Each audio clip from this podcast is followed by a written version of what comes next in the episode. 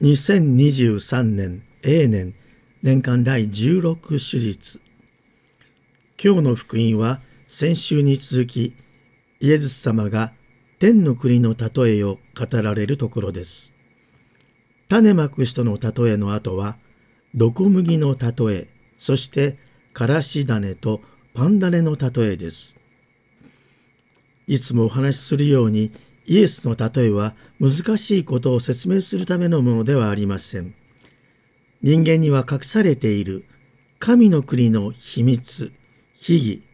ミステリーを解き明かして、それによって新しいものの見方、新しい生き方を始めるためのものです。では、この毒麦の例えの秘密は一体何でしょうか？まず、毒麦ですが、これは小麦の間から出てくる一種の雑草で、ある種の毒があったと言われています。この毒麦を抜こうとすると、小麦の根は弱いため、一緒に引き抜く危険があるので、収穫まで雑草として毒麦をそのままにしておいたようです。そこで注目したいのは、この例えのしもべたちが、毒麦の存在を知り、畑に行って抜いて集めておきましょうかと、主人に提案するところです。私たちも常識的にしもべたちと同じ発想を持ちます。収穫の時まで待つよりも、早く毒麦を取った方がいいのに決まっています。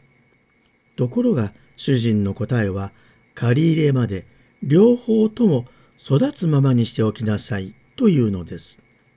両方とも育つままにしておくとは一体何のためでしょうか。毒麦は敵がまいたのだとイエスは弟子たちにはっきりと言われます。敵、つまり悪魔は神の国の実現を妨害するのです。神の目には悪魔が妨害していることは明らかですが、この世での人間の目では良い麦も毒麦も容易に区別できないので毒麦を抜き集めるうちに麦も一緒に抜き取るという間違いが起こります。ところで現代世界においても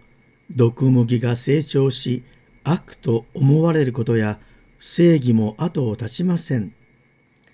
神はなぜそのようなことをお許しになるのだろうかとつい腹立たしく思います。不正義に対する義憤です。でもよく考えてみましょう。この世における神の計画の全貌は私たちにはわかるはずがありません。隠されているからです。世の終わりまで誰にもわからないのです。そこには敵の存在や戦略までも含まれています。だから収穫まで両方とも育つままにしておくのです。と主人が言われるように、私たちは長い歴史の中で神の計画を妨害しないことが重要なのです。不条理とも思えるような事柄の中にも、神の深い秘められた計画が隠されているのですから、世の終わりに時が来れば、毒麦は必ず抜き集められ、本当の麦である神の民は主人の蔵に収められることが定まっているのです。イエスは例えの中で神の深い秘められた計画が何であるかはここでは教えておられません。だからそれを知るためにはさらに神に尋ね求めなければなりません。これが育つままにしておくという言葉の中に隠された意味です。弟子たちはイエスから毒麦の例えの解き明かしを聞いても、神の国の秘義を理解したとは思えません。私たちは旧約から新約まで、そして未来に向けて、世の終わりまでの神の計画全体の中で、神の壮大な計画を慎重に読み取るように、理解するようにと招かれているのです。耳のある者は聞きなさいとはそのことです。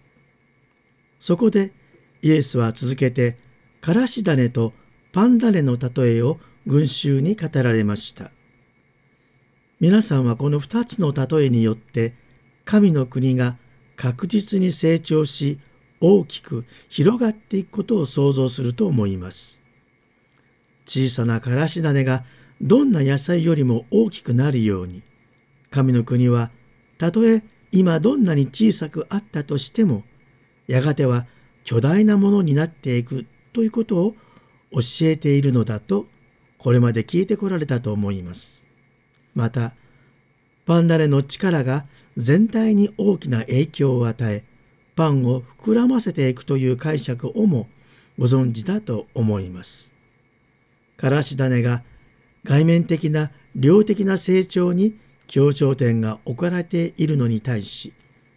パンダネは内面的質的な成長に焦点が当てられています。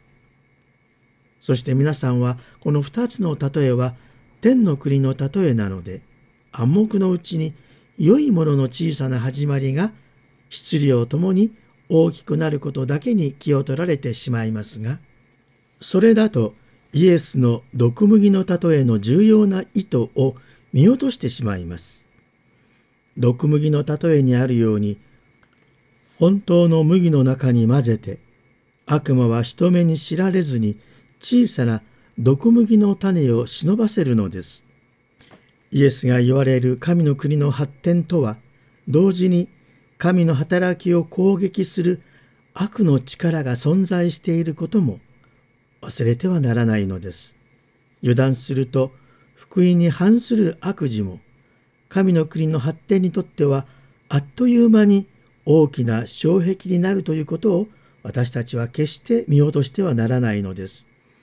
イエスはこのことを警告されているのです。もちろん私たちは軽々に毒麦を抜くことはできませんが、真の神の国の発展のために福音の種と反福音の芽の区別を怠ってはならないのです。毒麦を最終的に抜くのは裁きの日まで保留されているのですが、小さな悪の始まりを見落としてはならないのです。種まく人の例えで分かったように、私たちは皆良い土地だと祝福された幸いなものであり、御言葉をいただき、それを悟る恵みを受けているのです。と言っても、自分の思いや感覚にだけ頼り、他人を裁くことは傲慢であると同時に、また反対に何でも許してしまうことは無責任な態度なのです。イエスが語られる天の国についての例えは、実は意外と難しく、神の国の秘儀を聞いてもそれによって新しいものの見方で新しい生き方を始めるためには実はとても真剣な態度が求められていることを今日私たちは改めて認識したいと思います。